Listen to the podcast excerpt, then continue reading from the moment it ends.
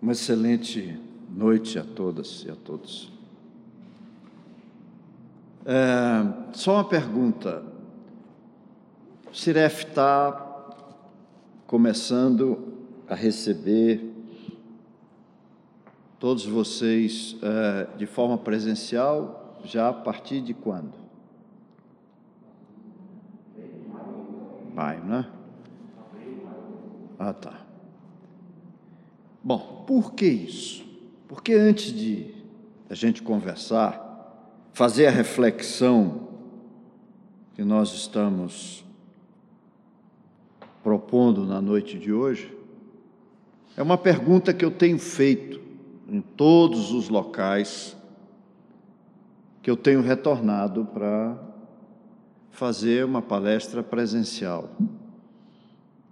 Eu tenho feito uma pergunta que, naturalmente, ela não precisa ser respondida para mim, mas uma pergunta que tem que ser respondida para a sua intimidade, que é o seguinte: que proveito eu tirei e ainda estou tirando desse momento abençoado que nos fez, como todas as situações que a vida nos oferece, como uma ação educativa, fez a gente refletir em benefício do nosso processo evolutivo. Isso é básico. Isso é básico. O que é que isso serviu para cada um de nós?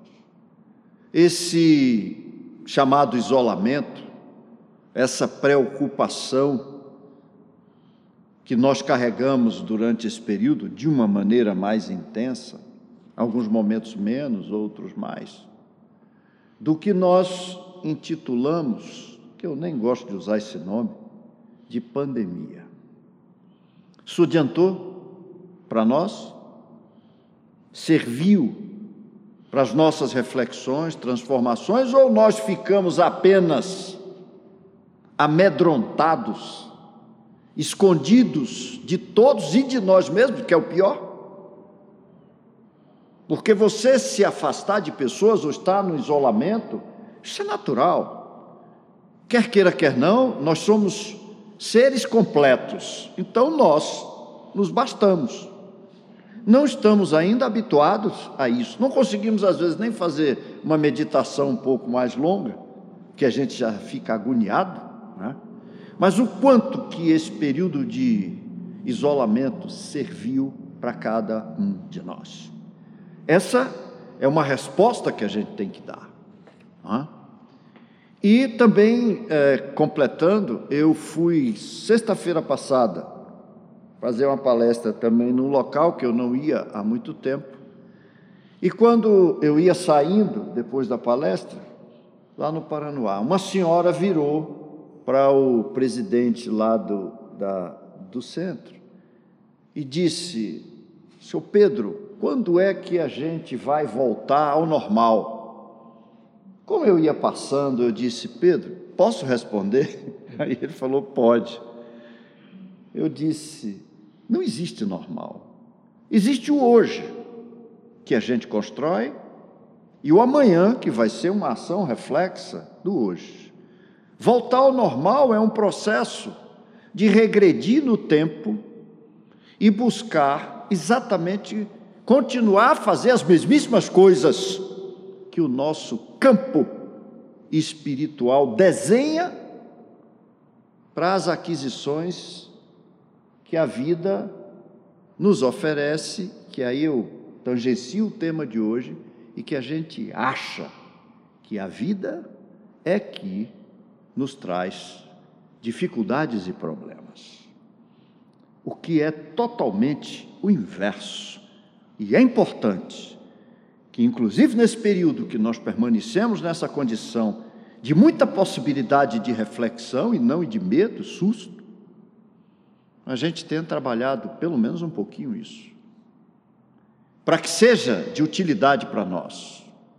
Porque todas as chamadas mazelas que ocorrem no orbe que nós estamos aqui habitando, essa morada chamada planeta Terra, é naturalmente toda uma ação e consequência do que caminha no nosso planeta interior, na nossa intimidade, nas nossas ações espirituais, que nos dá o benefício de, quando estamos extrapolando todos os processos, ou de forma coletiva, ou de forma individual, nós recebemos os efeitos que nós usamos a palavra negativos, as enfermidades, que aí de repente faz com que a gente dê um freio de arrumação no ônibus da vida para acomodar todas as pessoas, ou seja, no sentido mental que nós temos que ajeitar para nos reorganizarmos diante da vida. Essa é a resposta que nós temos que dar. E completando, eu falei para essa senhora, eu disse: senhora, saia daqui com uma ideia da seguinte maneira: a mudança e o retorno ao que seria uma normalidade é a mudança moral. Essa é a grande vacina.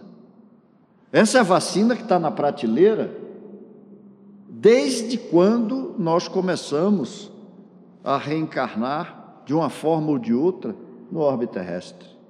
Isso já estava estabelecido, está na prateleira. Mas nós não esticamos o braço, no mínimo esforço, para buscar a vacina moral e inocular na nossa intimidade.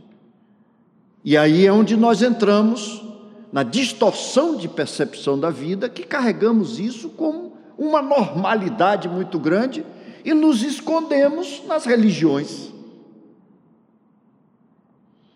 que naturalmente se apropriaram de pensamentos, falas, ideias estímulos de espíritos que reencarnaram e já andaram um pouco mais rápido do que nós, um deles, o próprio Cristo, e tantos outros, e muitos de vocês que aqui estão que temos um trabalho de edificar o bem e a responsabilidade de transformação, nos apropriamos dessas ideias e criamos todos os ismos da vida. Me desculpem a franqueza, mas a hora não é mais de devaneio dentro das chamadas escrituras, elas tiveram uma atuação importante, uma informação importante para nos dar um rumo de pesquisa, de nos aprofundarmos disso, mas nos transformarmos. Não é? Mas está aí. Aí criamos os ismos: cristianismo, budismo, hinduísmo, protestantismo, xamanismo, todos os ismos que a gente quiser por aí. Fomos criando todas essas formas de nos apropriarmos disso, e a partir daí surgiu a grande distorção. Porque eu precisava fazer com que a ignorância permanecesse para eu ter domínio do processo. É daí onde, na conjuntura da chamada ciência dos espíritos, que o Kardec trabalhou, porque nem o próprio Kardec nunca se considerou espírita, né? Kardec nunca disse eu sou kardecista, ele era Kardec. É? Mas a gente já se apropriou também de todo esse contexto para poder também rotular o que na base estava dito da melhor forma e com toda clareza. Tirar o véu da ignorância. Não é isso que está colocado nas obras, basicamente? Tira o véu da ignorância, passe a pesquisar, avançar, entender e não aceitar simplesmente, porque é das maiores acomodações que nós temos, é permanecer como nós temos feito, em ação contemplativa, sem nenhuma transformação pessoal. Eu estou dizendo isso para vocês porque digo isso para mim. Não é recado para ninguém, é recado para mim. Que por acaso vocês estão aqui me ouvindo porque eu recebi a chance de verbalizar isso através de um microfone ou do uso da fala. Mas na verdade é isso que nós temos que fazer. Nós temos que chamar a atenção da nossa própria intimidade para rever todos esses valores que foram agora colocados para nós em xeque. Hã? Totalmente em xeque. E isso a gente não está conseguindo responder. Estamos assustados, preocupados, e o tempo inteiro implorando a Deus, como se Deus tivesse algum tipo de participação nesse contexto. Desde o processo da criação, nós somos co-criadores. O Mestre disse lá atrás: sois deuses, se conscientizem disso. Mas nós permanecemos sempre naquela pieguice das religiões. Meu Deus, eu não sou ninguém, me socorra. Isso é enganação. Se eu digo, meu Deus, eu não sou ninguém, eu não sirvo para nada, sem a tua ajuda, eu estou dizendo para esse Deus de extrema luz, inteligência e energia, que ele conseguiu criar uma coisa horrível que somos nós. Hã? Se eu estou dizendo isso que eu não sou nada, eu sou tudo. Cada um de vocês é tudo, porque sois deuses, sois co-criadores da obra. O mestre não se reúne com espíritos de tantos conhecimentos e sensibilidade para organizar o campo de matéria e criar os planetas. São co-criadores, nós estamos inseridos nessa cota. Em toda a nossa extensão evolutiva, ainda do, do momento que estamos surgindo para a inteligência e o livre-arbítrio, ao instinto, nós construímos. E é essa responsabilidade que nós temos que ter e assumir com a grandeza que está na intimidade de cada um de nós. E nós não sabemos fazer isso, ou não queremos fazer isso. Talvez não queremos fazer isso.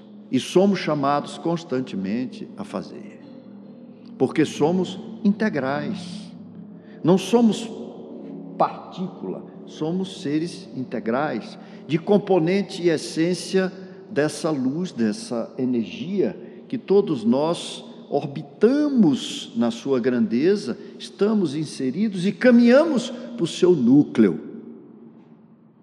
E nós agora, de forma figurada, estamos igual a um é, vulcão. O vulcão está ali, a gente passa por ele, os aviões sobrevoam, fazendo pesquisa, está soltando aquela fumaça, né? Mas quando olha lá, está aquela energia de massa, de fogo, todos os materiais em ebulição, de repente nós estamos na condição do vulcão que joga para fora essa lava. É isso que nós temos que fazer agora. Chega da gente ficar cozinhando o caldo sem expelir, sem tirar essa energia, jogar essa energia para fora e limpar essa vibração extremamente densa que a gente armazena no nosso vulcão de vida. A vida, o universo espera isso da gente. Esse é o normal. Essa é a condição atual que tem que ser valorizada, prestigiada por todos nós. E a espiritualidade que nos assiste, que não não, não tem, às vezes, estão trabalhando igual cada um de nós, são obreiros também. Aliás, outro dia eu li um texto que eu gosto muito do Emmanuel, pela franqueza do Emmanuel, ele não alivia não aliviou nunca para o Chico, né? que era a sua oportunidade de trabalho, onde ele se vinculou, ele nunca aliviou, sempre chamou a responsabilidade o tempo inteiro, nunca foi com a doçura que o Chico às vezes desejava, ele cansou de dizer quando o Chico estava nas suas enfermidades: Ei, enxuga as lágrimas e vamos ao trabalho, temos coisa para fazer. Então, ele fez um alerta: não alimentem os deuses, não alimentem os médios, não alimentem os espíritos com essa ideia de transferir tudo para eles, pois eles são também trabalhadores, têm compromissos de realizar coisas, têm dificuldades em avançar em tantas outras, e a gente quer delegar tudo. Por isso que eu tenho dito: a vida não nos traz problema. Nós é que levamos problemas para tal vida. A vida, ela não está jogando uma série de enfermidades para o nosso campo desavisado de transeunte na trajetória da vida, não está fazendo isso. Nós é que estamos jogando esse material para cima de tudo e de todos. É lógico que todos nós, nesse universo de encarnados e desencarnados no orbe terrestre, em todo o universo que existe, nós temos as pressões, as pressões que chegam até nós. Agora, quando as coisas nos incomodam mais direto, nós levamos logo para o lado, ah, eu tenho uma obsessão. Que conversa!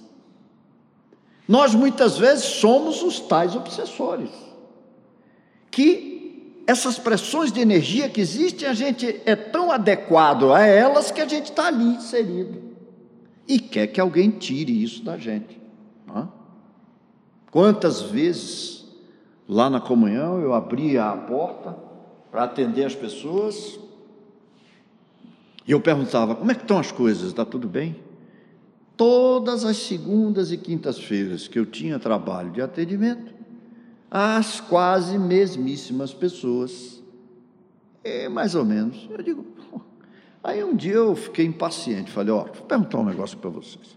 Tem duas possibilidades. Ou nós aqui temos uma incompetência tão grande que não conseguimos resolver o problema de ninguém, ou vocês não fazem nem um pouquinho a parte de vocês para poder receber aquilo que a espiritualidade está ofertando, seus mentores, seus amigos, as pessoas que estão vinculadas ao seu ambiente de vida. Essas duas possibilidades, não tem outra. Aí, às vezes, um outro se referia ao seguinte: Léo, eu tenho um obsessor tão forte. Eu dizia: Como é que é? Ah, tu tem um obsessor tão forte? Tem. Então faça o seguinte: não se desgrude dele, porque o meu, se tiver, é fraco se eu tivesse um forte, ó, eu ia alimentar mais.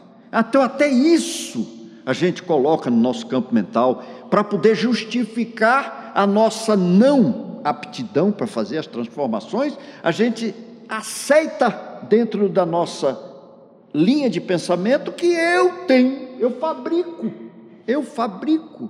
Eu construo dentro dessa pressão natural do universo que envolve a todos nós, que somos influenciadores disso, influenciados disso, nós nos colocamos na situação de vítima do processo. E aí a vida não é interessante comigo. Deus me esqueceu. E aí nós começamos a terceirizar tudo, né? Cadê o mentor? Cadê um bezerra? Cadê não sei quem? Cadê? A gente começa a chamar por todos como se eles tivessem a responsabilidade da nossa transformação. Processo evolutivo individual. Ninguém interfere. Processo de vivência, de solidariedade todos nos colaboramos. E é o que nós estamos fazendo aqui agora. E é o que a espiritualidade que participa desse trabalho, talvez ocupando todos esses espaços que parecem que estão vazios no auditório, tem aqui diversos companheiros que também vêm para participar conosco dessas reflexões. Porque precisam disso também. Muitos estão na beira de entrar no processo reencarnatório.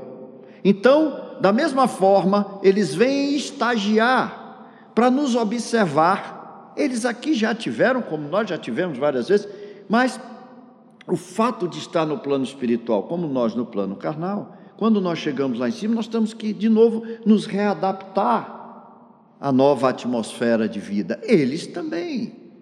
Então, escutam, olham, as nossas dificuldades quando a gente abre o coração para transmitir, porque eles percebem que precisam desse banco escolar, mas estão como uma criança, quando vai a primeira vez para a escola, agoniado, né? Saudoso daquela mãe que entrega ele ali, e ele vai para um mundo diferente, aonde ele tem a percepção que ali ele vai ter que ser ele, aceitar as regras do jogo. Percebeu o quanto que ele vai ter que usar da sua força pessoal para sobreviver naquele novo campo de possibilidade. Assim é. Então estão aqui conosco também, presenciando, participando, escutando e avaliando e se encorajando para. Porque precisa ter coragem para reencarnar. É um apelo que a gente faz, mas precisa ter coragem, porque é complicado. E cada um de nós que aqui está, quando chega, recebe a oportunidade do esquecimento. É? Senão a gente não se toleraria. Os ambientes de, de reajuste, de compromisso, a gente se esguelaria tranquilamente, porque eu estaria enxergando exatamente aquilo que eu não quero ver. Mas não, até isso a gente recebe essa oportunidade.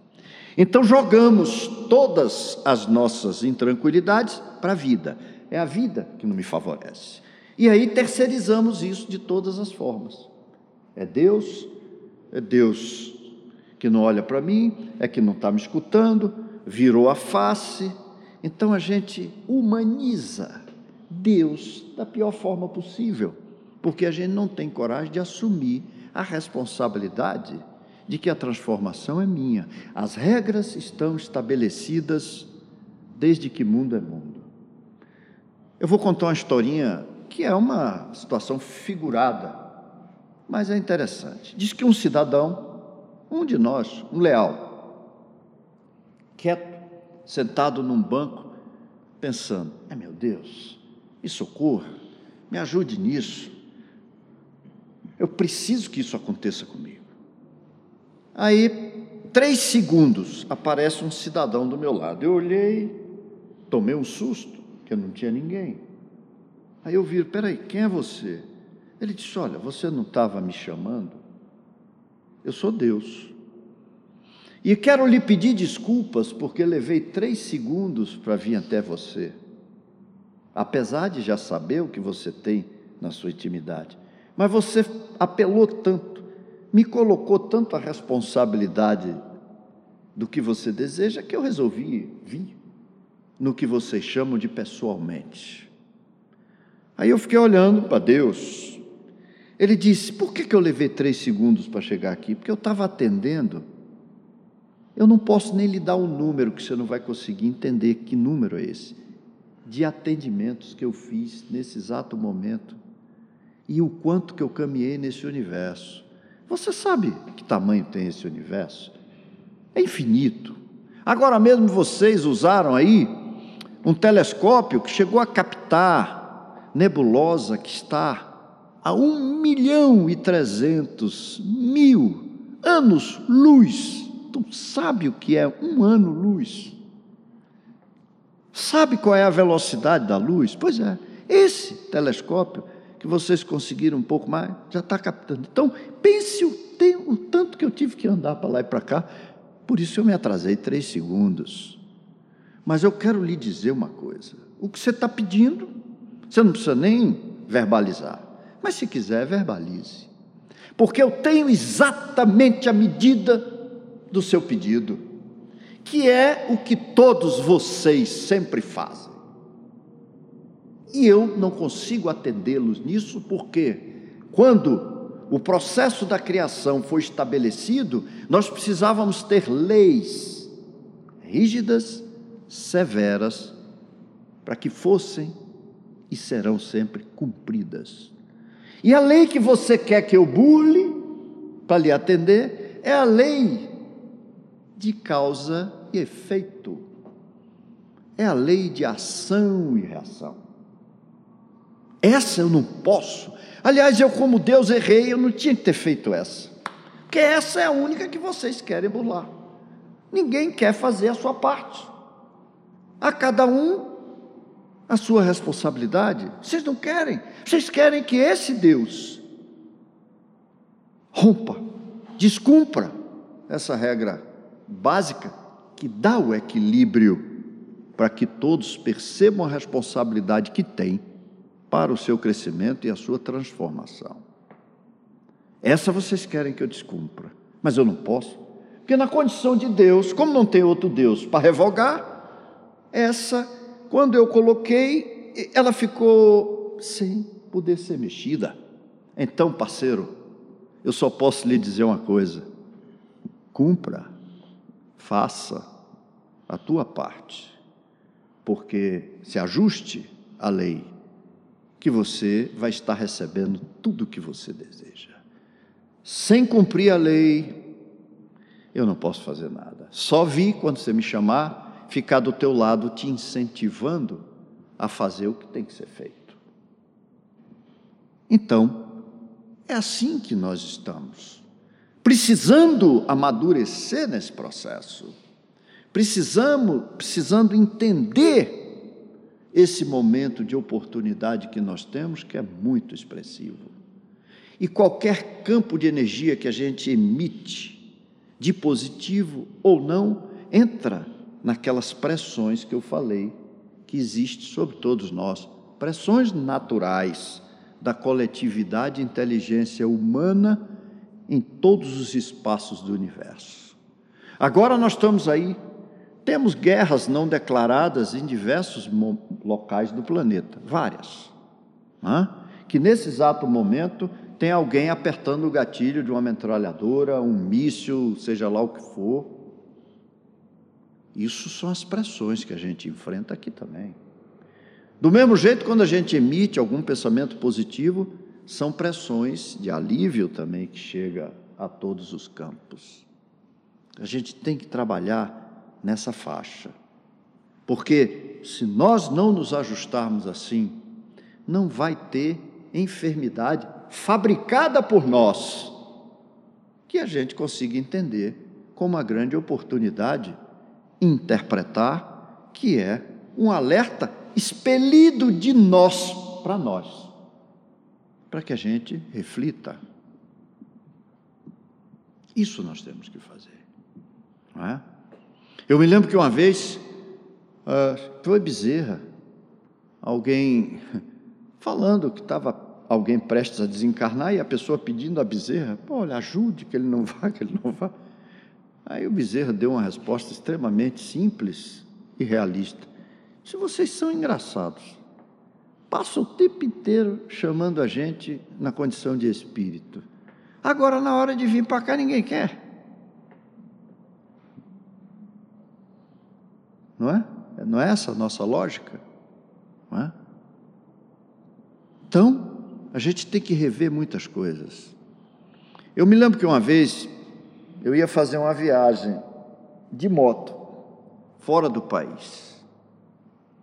Ah, e estava me preocupando um pouco, porque é uma série de coisas, né? Você sai do país, vai para outro lugar, recebe aquele equipamento, a moto tal, era um grupo, e sempre tem seus riscos, tudo tem risco, mas isso de uma forma mais intensa era uma preocupação que eu estava. E eu estava numa, num, num local onde estava tendo um trabalho mediúnico, e é, surge então, naquele médium, o doutor Bezerra de Menezes. Era uma comemoração, alguma coisa, e ele se manifestou claramente. O médium se transformou bastante na expressão e ele disse: Bom dia a todos, era de manhã. Eu sou Adolfo Bezerra de Menezes. Ficou aquele silêncio então, ele veio caminhando diante de cada pessoa. Eu era uma delas que estava quieto ali. E duas pessoas que estavam assim do meu lado, era uma moça.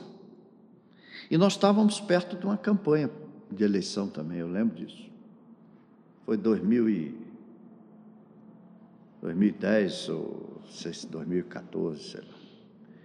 Quando ela, na ansiedade, veja como é que são as coisas, de buscar um apoio político no doutor Bezerra de Menezes, Ela virou com aquela euforia e disse: Doutor Bezerra, eu queria que o senhor me ajudasse.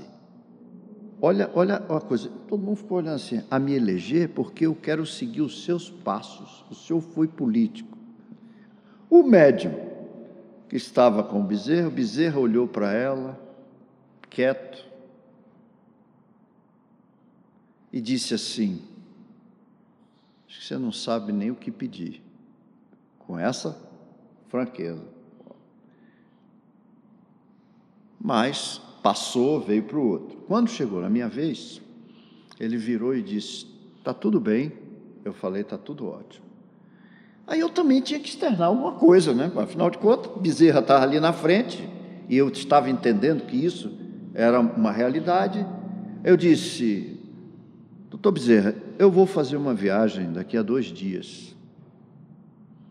Precisava de um, uma vibração positiva. Ele disse: Eu? Não posso fazer isso. Se você fizer isso por você, está tudo resolvido. Na lata. Eu, ó, entubei. Ou seja, ele não estava brincando, ele estava mostrando realidades para cada um. Se aquela moça está se candidatando, isso é um problema dela. Se ela tem alguma coisa que vai acontecer, tal, mas não é criar essa essa enganação, eu estou chamando a atenção aqui para as enganações que a gente faz, essa enganação para dizer, eu quero seguir os seus passos, a gente nem sabe se aquele passo que ele deu foi razoável para ele, não é? Ou eu chegar e dizer, olha, eu quero, eu vou arrumar uma ruma de espírito motociclista para ir comigo, na hora que o primeiro perigo acontecer, eles pulam fora e me largam sozinho, para eu me resolver, então eu que tenho que ter meus cuidados, eu que tenho que ter minhas preocupações. Então, eu não sei se eu estou sendo claro, mas eu estou o tempo inteiro aqui chamando a atenção para a gente assumir os nossos compromissos de vida e parar de forma urgente de terceirizar as nossas responsabilidades.